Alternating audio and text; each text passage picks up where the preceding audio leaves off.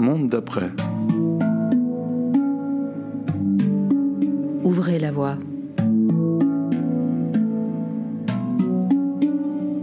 Mon nom c'est Isabelle, Isabelle Verbiste. J'ai 63 ans, j'ai deux enfants, je suis mariée pour la deuxième fois. J'habite actuellement Forêt après avoir été longtemps Molenbeekoise, état voisine donc. Et euh, je suis bruxelloise depuis quasi toujours. C'est donc moi qui ai initié le projet Passage. Passage, c'est un lieu où on est accueilli pour naître ou mourir dans un habitat groupé intergénérationnel. C'est un lieu où on a voulu vraiment accueillir le, premier et le dernier moment de la vie dans le vivre ensemble, dans l'habitat. Et donc c'est un immeuble très concret qui vient d'être construit il y a maintenant un an, où il y a un appartement pour accueillir la naissance, un appartement de trois chambres où les mamans viennent pour accoucher et sont accompagnées le temps de leur grossesse par des sages-femmes et euh, des volontaires et un appartement de trois chambres juste en face pour accompagner la fin de vie que nous on appelle mourance ou des personnes qui sont en soins palliatifs, adultes, non démentes, peuvent venir vivre leur fin de vie, leur un mois ou trois derniers mois de leur vie.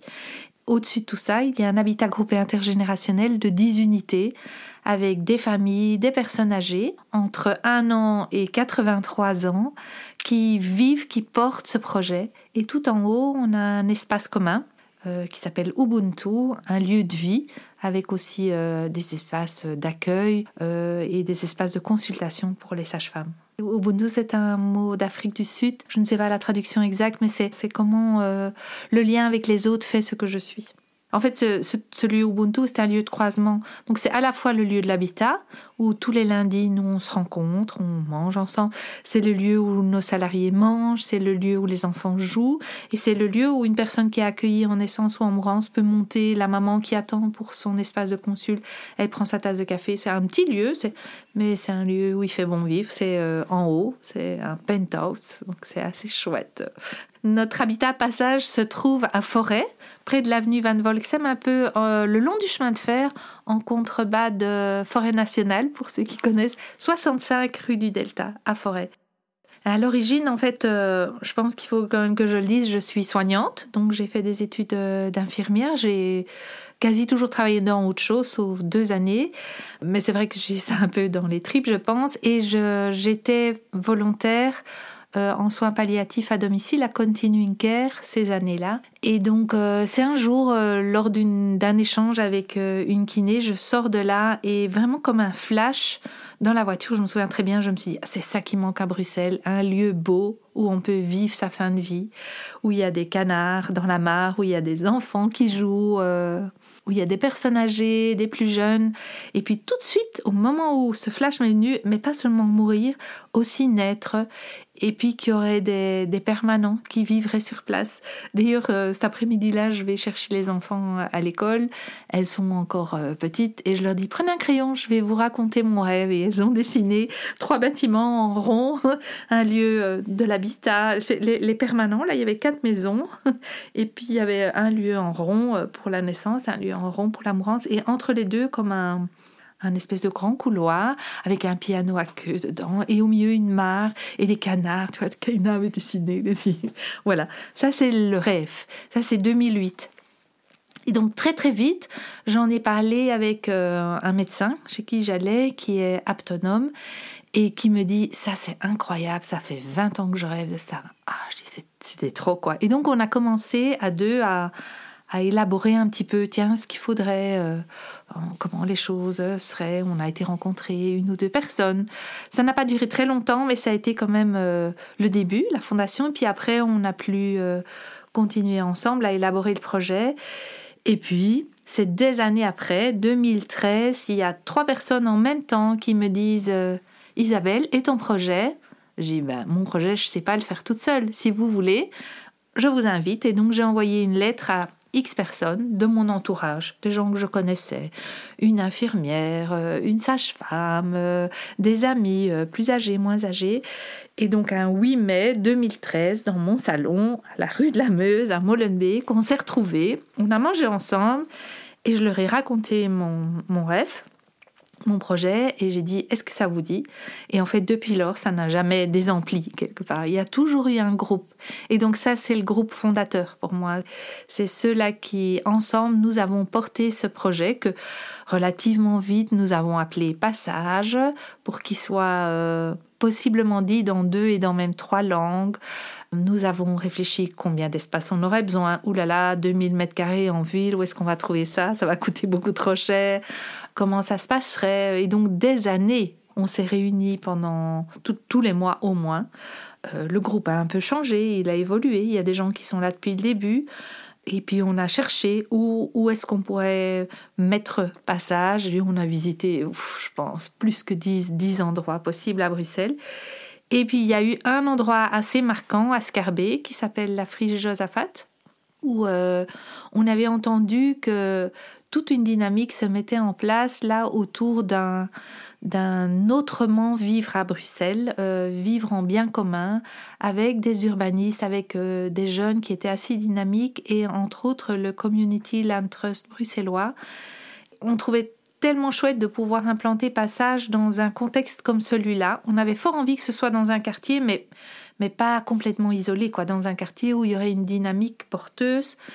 Et du coup, on a, avec, avec tout ce groupe qui s'appelait Commons Josaphat à l'époque, euh, réfléchi et modélisé euh, un endroit plus large donc que Passage où on pourrait euh, proposer à la région bruxelloise à l'époque qui, qui gérait et était propriétaire du lieu et puis, et puis ça n'a pas abouti. Mais pendant un an et demi, deux ans, on a vraiment beaucoup réfléchi. Et c'est au moment où on a évalué tout notre travail et on ne voulait pas perdre tout ce qu'on avait construit ensemble que un des coordinateurs du, du Community Land bruxellois me dit Isabelle, il y a un projet d'innovation urbaine à l'Europe. Et j'ai dit oui, ça on fait parce que je, trouvais que c'était trop porteur de pouvoir euh, présenter un projet à l'Europe, bien sûr pour des, subsides dont on avait évidemment besoin, mais aussi comme, euh, possible contact avec d'autres villes européennes qui, cherchaient elles aussi un autre vivre ensemble dans nos villes.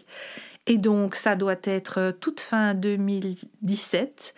Geert, donc le co-directeur du CLTB, a réuni autour de lui toute une série de gens qu'il pensait euh, intéressés à, à, porter ce projet, dont nous, Passage, et puis euh, un projet qui était encore plus naissant que nous, des femmes qui avaient envie d'un habitat groupé femmes et féministes, qui s'est appelé après Angela Di, et puis donc le CLTB lui-même, et alors euh, différentes associations, dont Eva BXL, qui avait créé la maison Biloba à Bruxelles et accompagné beaucoup de projets innovants et partant vraiment de la base et des quartiers populaires l'Université de Bruxelles comme projet de recherche, euh, Perspective Bruxelles comme euh, porte de la question de l'urbanisme, et donc euh, tous ensemble avec la région bruxelloise. Alors, comme porteuse du projet, nous, nous avons écrit ce projet 2018 et nous l'avons rendu à l'Europe.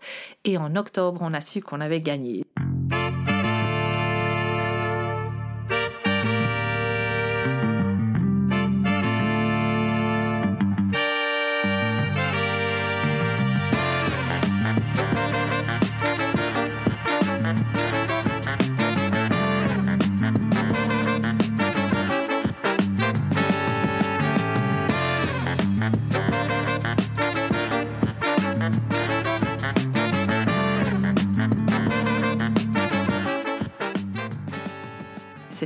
Euh, trop chouette, magnifique. Et donc c'est là que la grande aventure a commencé. Ça veut dire qu'on avait autour de la table des gens qui étaient euh, dans les bureaux, qui avaient toujours réfléchi et qui réfléchissaient le logement à Bruxelles et l'énorme problématique de l'accès au logement à Bruxelles.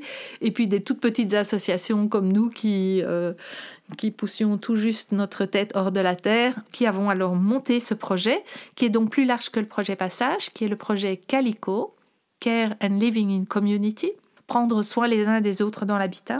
Et pendant trois ans, on s'est réunis euh, des dizaines de fois avec les gens. C'était en plein Covid aussi.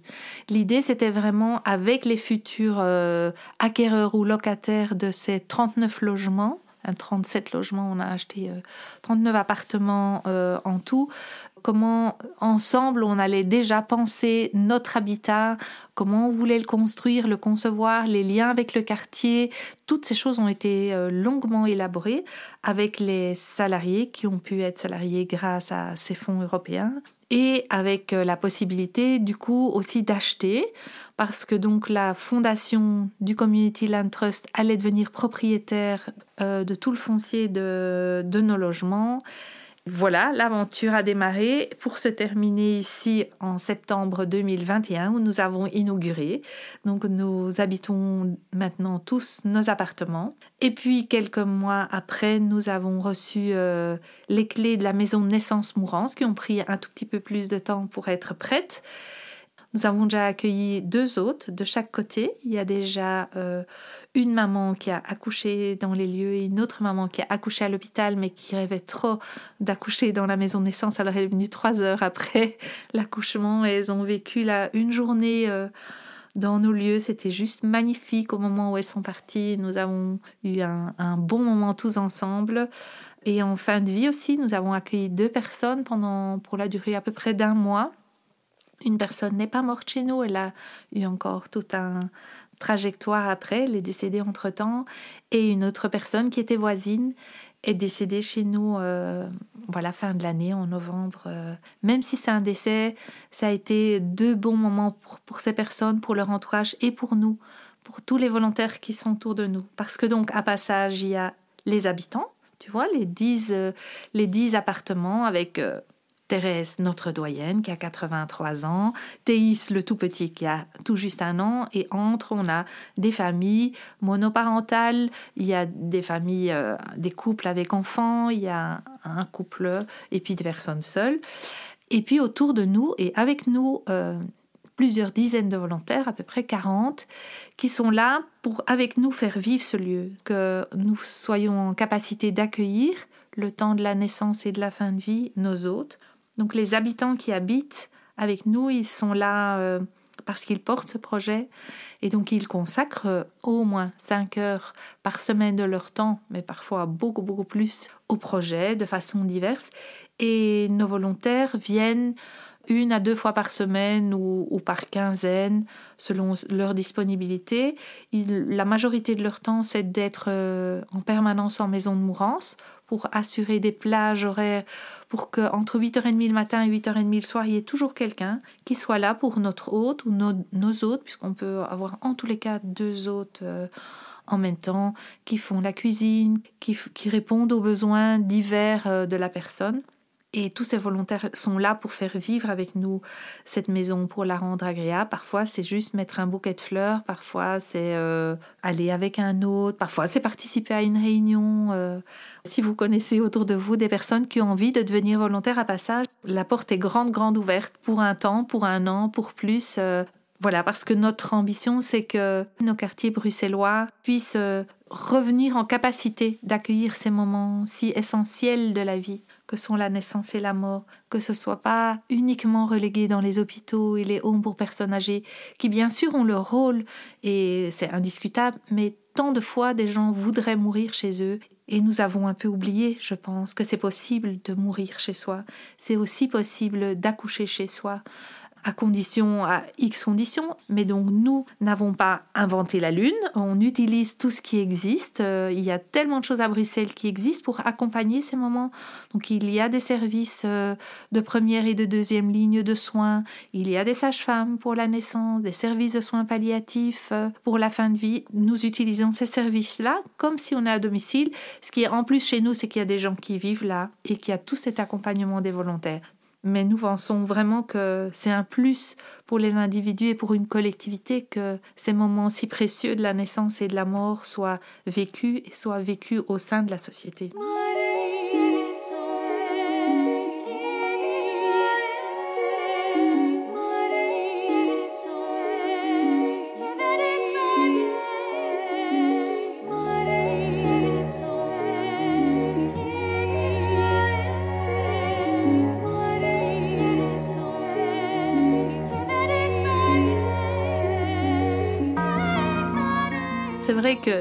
Et mourir à la maison, En fait, c'est des choses qu'on a toujours fait.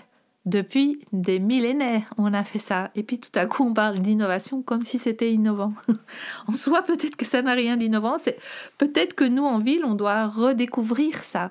Alors, il y a un peu, euh, il y a un peu une illusion à laquelle, dans laquelle je voudrais pas qu'on tombe, c'est de penser qu'on va faire comme dans le temps. Je trouve que ça n'a pas beaucoup de sens de faire comme nos grands-mères dans nos villages, donc, où, effectivement elles accouchaient, enfin ma grand-mère elle a accouché à la maison, je suppose que beaucoup de grand-mères euh, euh, c'est le cas. Et aujourd'hui on croit que pour accoucher d'office on doit aller à l'hôpital. Ce n'est pas le cas. C'est parfois bien. Et pourtant, il y a tant d'autres possibilités. On peut accoucher chez soi, on peut euh, accoucher dans une maison de naissance. La même chose pour la fin de vie. Donc, ce qui est, ce qui est probablement innovant, c'est de joindre les deux lieux. Encore que naître et mourir dans tant de familles, il y a quelqu'un qui meurt et quelqu'un qui naît. Donc, c'est innovant et ça l'est pas du tout. C'est juste la vie. C'est innovant de le revouloir et de le rechoisir ensemble. Je pense que c'est ça qui est innovant.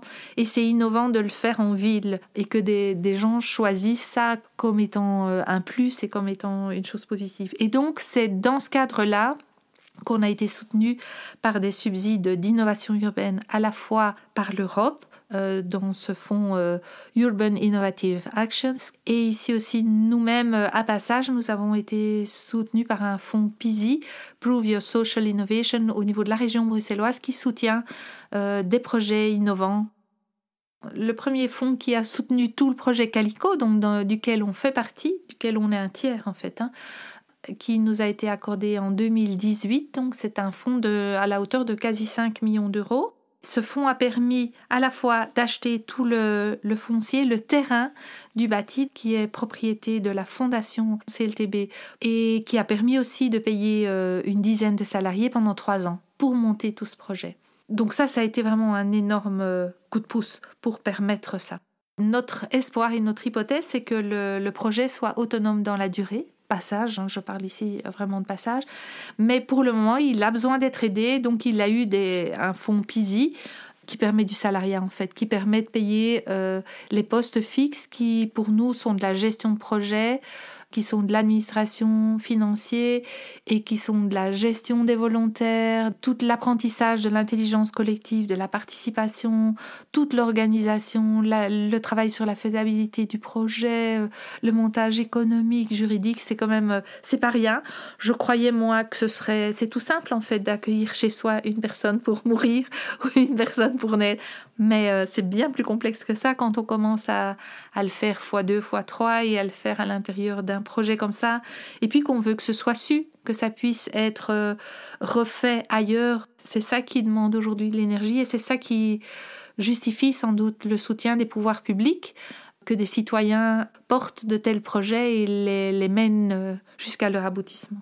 Donc euh, notre montage juridique très concret, euh, au début nous étions juste une association de fête et puis évidemment à partir du moment où on a demandé des subsides à l'Europe, nous sommes devenus une ASBL qui est l'ASBL Passage, qui est l'ASBL mère en fait, qui est les garants du projet, garante de l'harmonie de l'ensemble de Passage, qui est propriétaire des lieux communs de la maison de naissance, Mourance et des espaces communs de passage. Et puis après, relativement vite, on a créé une deuxième ASBL qui s'occupe plus de l'opérationnel de passage, qui s'appelle euh, Passage les sources. Et alors l'habitat groupé intergénérationnel, lui, il a une autre structure, très en lien avec Passage. Il y a une personne de l'ASBL qui est à l'intérieur de cette structure comme garante du lien avec Passage. Mais ce qui a expliqué, nous avons créé là une coopérative, ce qui est très neuf. Euh, en Belgique, ça existe très peu. En France, il y a euh, des coopératives d'habitat, mais en Belgique, extrêmement peu. La loi, pour le moment, ne le favorise pas très fort. Pourquoi on a fait ça? Au début, nous voulions une mixité générationnelle et nous voulions une mixité sociale. Et on veut évidemment une pérennité du projet. Nous voulions mixer de l'habitat acquisitif et locatif. Et on s'est vite rendu compte que si on permettait de l'acquisitif, c'était quand même un risque pour le projet. Si euh, au bout de X années, pour raisons diverses, les familles n'ont plus envie de s'investir dans le projet, ce qu'on peut que comprendre, l'habitat échapperait au projet. Ça serait un risque. Du coup, on a décidé d'acheter ensemble en coopérative dont nous sommes donc tous membres de cette coopérative parce que nous avons acheté des parts de cette coopérative et nous sommes locataires chacun de la coopérative. Alors ceux qui avaient les moyens ont investi pour un tiers de la valeur de leur appartement, Ceux qui n'avaient pas les moyens ont investi en tous les cas pour une part, pour être aussi dans la participation et pouvoir co-décider avec nous de ce qui est leur habitat. Et ce qu'on a alors euh, organisé pour euh, les personnes qui étaient dans les revenus du logement social, c'est que trois de nos appartements euh, sont gérés via une agence immobilière sociale Logement pour tous, ce qui permet du coup que le public de passage soit suffisamment varié. C'était vraiment important pour nous d'être représentatifs de, de Bruxelles et que, et que tout le monde puisse avoir accès. Et je pense que c'est, on est très fiers de ça parce qu'en fait, euh, franchement, les, les coopératives d'habitat, ça n'existe quasi pas. Et la nôtre est toute, toute neuve et elle aura, elle aura encore plein de choses à adapter plus tard, par exemple, quand il faut revendre les parts et tout ça, c'est pas une chose tout à fait simple, mais euh, on pense que ça, ça nous promet quand même beaucoup. Et donc avec ça, on a réuni la moitié de l'argent de l'achat des appartements. On en avait pour 2 millions à peu près.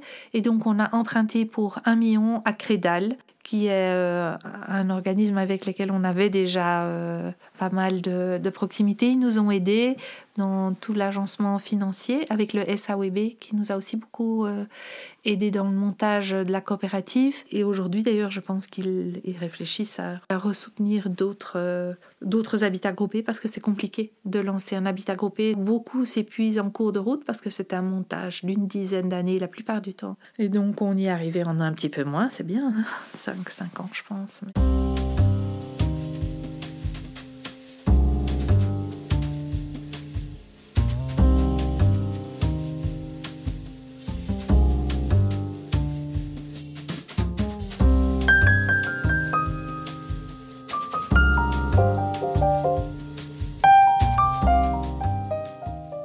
Actuellement, nous avons trois salariés. Donc l'une qui fait la gestion projet et qui nous aide à coordonner, à prioriser, euh, à chercher les fonds quand il y en a besoin. L'autre pour euh, tout ce qui est admin fin. Et la troisième personne pour euh, la dynamique des volontaires qui était à créer et pour euh, nous aider dans toute cette dimension de l'intelligence collective et de la participation. Il se fait que ces trois personnes sont en fin de contrat, vont partir. Et donc on est en grand questionnement à passage sur euh, la place des salariés, la place des subsides, comment faire dans un mouvement, une association qui se veut d'abord une association citoyenne, volontaire, comment faire. Et donc on, ne sait pas, on a décidé pour le moment que pendant deux ans encore, nous allions euh, avoir encore des salariés pour nous aider parce qu'on est encore trop au début pour soutenir toute la dynamique des volontaires. Mais les salariés comme nous d'ailleurs, comme les volontaires, sont là au service du projet et sont là pour soutenir cette dynamique euh, citoyenne pour qu'elle puisse s'autonomiser. C'est vraiment le but.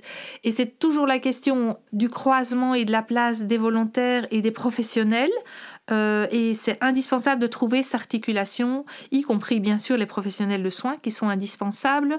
C'est la même question avec les subsides. Euh, devons-nous continuer à faire appel à des subsides pour soutenir ça, avec tous les risques, le risque de devenir une institution, euh, qui n'est pas ce que nous voulons. On veut rester quelque chose de, petit et de très proche du terrain. Pourquoi? Aussi pour que ça soit duplicable, justement. Pour que quelqu'un d'autre dans le quartier d'Odergem, de Molenbeek, de Gansour, on puisse se dire Ah, c'est chouette, c'est pas trop compliqué, euh, je vais pouvoir commencer moi aussi et nous mettre ensemble et aussi penser à, euh, accompagner les débuts et les fins de vie dans mon quartier. Si on en fait quelque chose de trop gros, de trop complexe, Peut-être, bien sûr, les pouvoirs publics peuvent le redupliquer et c'est une chose, mais notre volonté à nous, c'est vraiment que les citoyens s'emparent euh, de ces moments de vie et du coup de ne pas devenir une vraie grosse institution. Voilà, mais c'est une, une vraie question. Mais, mais peut-être que c'est intéressant qu'à terme, une fois qu'on a fait tout ça, le ça puisse se vivre plus simplement, sans trop de, de structure et sans trop de subsides. Voilà. C'est notre hypothèse. On verra si ça se vérifie. Donc euh, notre projet est d'abord un projet parti d'une initiative euh, citoyenne, donc des gens comme moi qui n'avaient jamais fait un truc comme ça. On a absolument tout à apprendre, on ne connaît rien. Évidemment, dans les membres chez nous, euh, certaines personnes avaient des compétences, l'un financier, l'autre plus juridique, et puis on allait par-ci par-là toquer à certaines portes pour demander de l'aide. Mais c'est vrai qu'une des grandes richesses, je pense, de notre projet, ça a été euh, d'une part la lancée du projet avec Calico, qui a réuni un partenariat public-privé qui est assez génial. Je pense que nous sommes tous très fiers, et l'administration de la région bruxelloise, et nous, les toutes petites associations naissantes, d'avoir pu réussir ce, ce matching-là. Je pense qu'on a tous appris beaucoup de ça. J'imagine, euh, pour parler pour elle, mais que l'administration qui est bien souvent dans des bureaux et qui porte à bout de bras un certain nombre de fois des projets qu'ils ne voient pas, ici, ils étaient euh, en contact avec nous dans des dizaines de réunions, ils sont venus visiter sur les lieux, ils nous ont donné tellement de conseils, et nous aussi, on a appris ce que c'est qu'une administration, ce que c'est que le politique, euh, et, cette interaction a été un, véritable succès, je pense. Euh. Et c'est vrai que Passage n'a pas démarré du tout tout seul comme ça. On a été soutenu pendant une année complète par Cope City, pour qui je ferai une publicité euh, jusqu'à la fin de ma vie s'il fallait. On était un de leurs premiers projets. Donc Cope City est un, je ne sais pas comment on doit dire, un incubateur de projets. C'est euh, des gens qui sont euh, assez géniaux dans toutes les compétences qu'on peut avoir pour lancer un projet, lancer une, un projet coopératif, une petite société. et donc toute la dynamique qu'on a apprise là, la dynamique de l'intelligence collective, c'est là en fait qu'on l'a reçue. C'est chez eux qu'on a appris via Collectiva, qui était un des membres, euh, euh, la sociocratie, euh, les outils d'intelligence collective. C'est chez eux qu'on a appris comment on fait un, un plan financier. C'est chez eux qu'on a appris comment on fait un plan com et de toutes les choses dont on a besoin. On a été aidé là pendant une année complète et encore maintenant, on a plusieurs fois été soutenu par eux et ça reste un endroit pour moi extrêmement dynamique. Il faut aller là, près de chez euh, euh, Smart. Tu, vois, hein, il, faut, vraiment aller. Ça reste un lieu pour nous très porteur de, de, plein de projets porteurs d'avenir euh, sur Bruxelles avec une dynamique à la fois jeune et, et voilà, qui pour nous est très porteur. Oui, je ne sais pas le dire autrement. Et donc, évidemment, dans tout le partenariat déjà tout ce qu'on a appris à Common Josaphat avec euh, tout ce, partenariat-là, euh, avec des architectes, et alors le Community Land Trust bruxellois et tous les partenaires autour de Calico, avec chacun avec ses compétences euh, fortes, l'université d'un côté, les, acteurs de la région de l'autre, nous ont beaucoup aidés. Et aujourd'hui, aujourd'hui aussi beaucoup les acteurs, les acteurs de la santé nous ont, nous ont énormément soutenus au niveau plus de la et de la fin de vie. Et je pense qu'ils nous soutiennent et ils regardent un petit peu euh, où on en est et comment on peut arriver à, implémenter un projet comme le nôtre dans le tissu euh, citadin d'aujourd'hui. Je pense que c'est ça qui intéresse fort le ministre euh, de la Santé aujourd'hui, qui a une réelle politique de vouloir implémenter la santé dans le, dans le maillage bruxellois, dans le tissu social. Ça, c'est très porteur. Et au niveau de l'habitat groupé, c'est évidemment des, euh, Habitat et Participation, qui est l'organisme central euh, autour de tout ce qui est de l'habitat groupé, qui nous a beaucoup soutenus. On a beaucoup été autour du montage de la coopérative, mais aussi autour de tous les outils du vivre ensemble ou de création de lieux communs. Et donc oui, on a pendant des années eu des rencontres, je, ne pourrais pas les, compter, quoi, des milliers, je pense, enfin, en tous les cas des centaines euh, d'associations de tout genre qui ont fait des choses comme les... jamais tout à fait la même chose que nous, ça n'existe pas, honnêtement, ça n'existe pas, nulle part, mais on a rencontré euh, à Namur, la maison Saint-François, qui est un des, un des lieux phares des soins palliatifs en Belgique. Euh, on a rencontré à Genève la maison de Tara, qui ressemble très très fort à ce qu'on veut faire en termes d'accueil de fin de vie. On a rencontré bien sûr l'Arche de Noé, qui est une maison de naissance à Namur aussi, qui est notre maison de naissance modèle. On a rencontré je ne sais pas combien d'habitats groupés, combien d'associations en tout genre qui, qui naissaient euh, et qui nous ont toutes les unes et les autres énormément euh, influencées, mises en garde pour certaines choses, euh, appris et on apprend tous les jours beaucoup. Aujourd'hui, beaucoup, maintenant c'est dans l'autre sens, les gens viennent chez nous, nous téléphonent parce qu'ils ont eux-mêmes un projet, l'un ou l'autre qui se rapprochent et où ils veulent entendre comment on a fait, comment on s'est créé. Euh. un des premiers subsides était autour du bien vieillir par la coopérative Serra et qui nous a mis en contact avec euh, une dizaine, je crois, d'autres projets en francophonie, et je pense qu'il y avait la même chose en Flandre, autour de l'accompagnement du vieillissement. Et euh, aujourd'hui, un des lauréats avec nous de, de ce projet et tout tout proche de chez nous. Ça s'appelle, il s'appelle Bratsu Bratsu. Peut-être entendu parler. Ils sont vraiment géniaux. C'est des gens qui euh, qui réunissent des voisineurs et des voisinés autour de, comme toi tu fais, autour autour des personnes âgées et qui se proposent juste de, de prendre un temps pour aller promener le chien ou faire des courses ou juste aller boire une tasse de café, juste créer une relation de voisin. Et ils sont extrêmement, ils sont euh, voisins de chez nous. Et donc, euh, c'est très complémentaire. C'est aussi une dynamique qui est portée très par les volontaires. Et aujourd'hui, ils essaient, ils sont dans cinq ou six euh, endroits en Wallonie, à Bruxelles. C'est incroyable, quoi. Et donc, c'est vrai que ces lieux de formation sont aussi des lieux de réseau. Euh, et c'est très soutenant. C'est vraiment. Et aujourd'hui, ça nous, ça nous porte, clairement, je pense. Et il y a du retour de ça parce que Coop City a du coup a demandé à venir une journée complète chez nous avec des nouveaux, tu vois, des nouvelles personnes porteurs de projets pour voir comment on avait mis tout le projet sur pied, comment on est arrivé jusque-là. Et euh, voilà, c'est du donner reçu euh, permanent, quoi. Des projets comme ça, ça se fait pas tout seul. Ça n'a pas de sens, ça n'avait pas de sens en tous les cas pour moi de monter un projet seul, c'est monter un projet ensemble et donc ça prend plus de temps.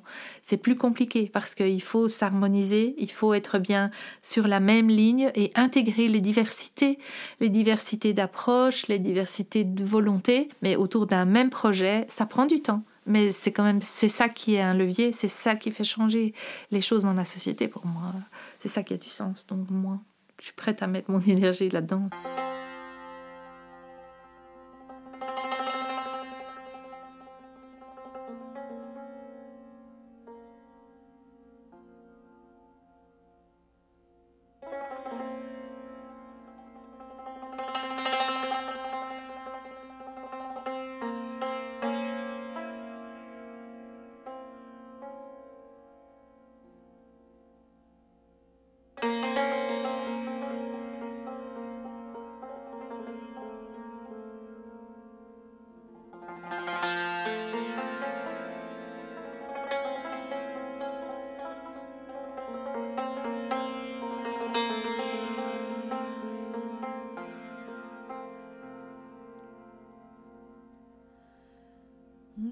shine.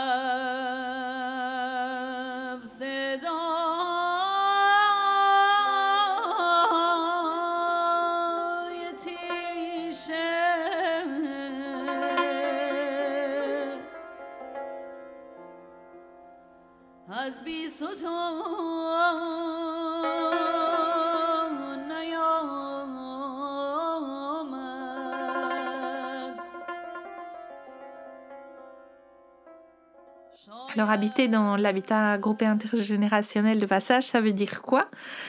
C'est pas que des réunions, heureusement d'ailleurs. Euh, ce n'est même pas que euh, porter ce projet, c'est d'abord la joie d'être ensemble. Et donc c'est vraiment important pour nous. Donc tous les lundis, on se retrouve les lundis soirs. Et il y a un ou deux lundis par mois où c'est vraiment des temps de réunion, soit parce qu'on a choisi un thème qu'on veut aborder ou euh, des questions qui sont à trancher entre nous. Mais les deux autres lundis, on a vraiment décidé de les consacrer à jouer ensemble, à avoir bon ensemble. C'est hyper important. Et puis, il y a tous les autres moments spontanés de la vie qui sont très nombreux une fois, c'est Mathieu qui dit, euh, il envoie un petit message sur Signal en disant c'est l'apéro au Pentos et euh, on y va, ou bien c'est l'anniversaire de Théis, ou euh, on n'arrête pas d'inventer des choses pour être ensemble, juste pour avoir la joie. Parfois pas tous, certains être ensemble et d'autres pas. Les enfants, eux, sont les premiers à vouloir jouer ensemble. Ils vont d'un appartement à l'autre. Heureusement, il y a des escaliers.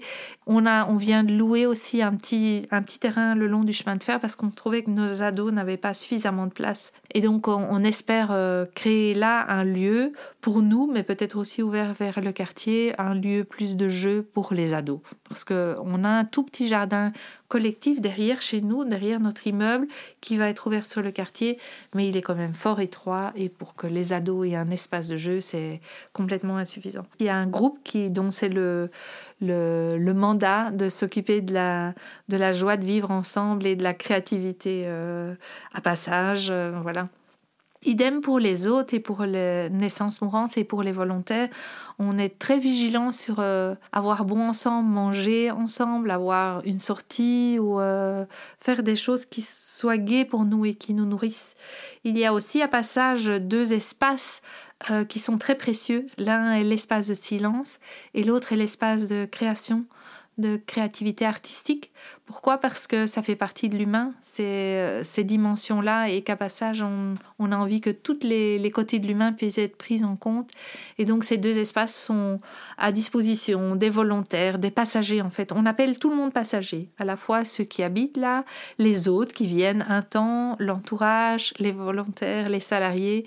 Nous sommes tous des passagers. Donc, c'est tous ces lieux, ces espaces communs sont à notre disposition pour les faire vivre et euh, avoir bon ensemble. Les habitants, je crois, sont très heureux. Vraiment, euh, c'est tellement gai d'habiter là. Euh, les enfants bon, les personnes plus âgées qui ont besoin que quelqu'un passe euh, ou, d'un coup de main pour des courses sont heureux, mais sont heureuses aussi de pouvoir, elles, participer à la dynamique de l'ensemble, à, l'habitat, chacun avec ses forces et ses faiblesses. À tout moment, les parents, je pense que tout le monde est, vraiment heureux d'habiter là, de, de porter ce projet. On n'a qu'une hâte, c'est d'accueillir plus d'autres, parce que c'est pour ça aussi qu'on est là. Et, du côté des, des hôtes et de ceux qui sont venus, soit pour naître, soit pour mourir, il y a aussi beaucoup de joie. Je pense que les, les, personnes ont été très heureuses de passer là un moment chez nous plus ou moins long. Et l'entourage aussi euh, a, a, redécouvert la, la, joie de pouvoir euh, offrir soit à une personne euh, qui lui était proche, la maman pour l'une, la sœur pour l'autre, un lieu, un lieu un peu familial, convivial, euh, tout simple en fait. Bah, le mot de la fin, il n'y a pas de fin. J'espère qu'il n'y a pas de fin. Et c'est surtout euh, une énorme gratitude. Bah, merci déjà d'avoir pu euh, parler de passage. C'est toujours une telle joie pour moi. Et puis c'est surtout une, une, énorme gratitude par rapport à toutes les personnes qui font ce projet et qui l'ont fait, qui ont permis qu'il soit jusqu'ici une personne toute seule, ça n'a pas de sens, mais c'est le passage a pris la couleur de toutes les personnes qui sont arrivées au cours de ces, de ces dizaines d'années et qui le, et ils le feront encore évoluer. C'est surtout cette gratitude-là que j'ai maintenant et que je veux partager. Monde d'après. Ouvrez la voie.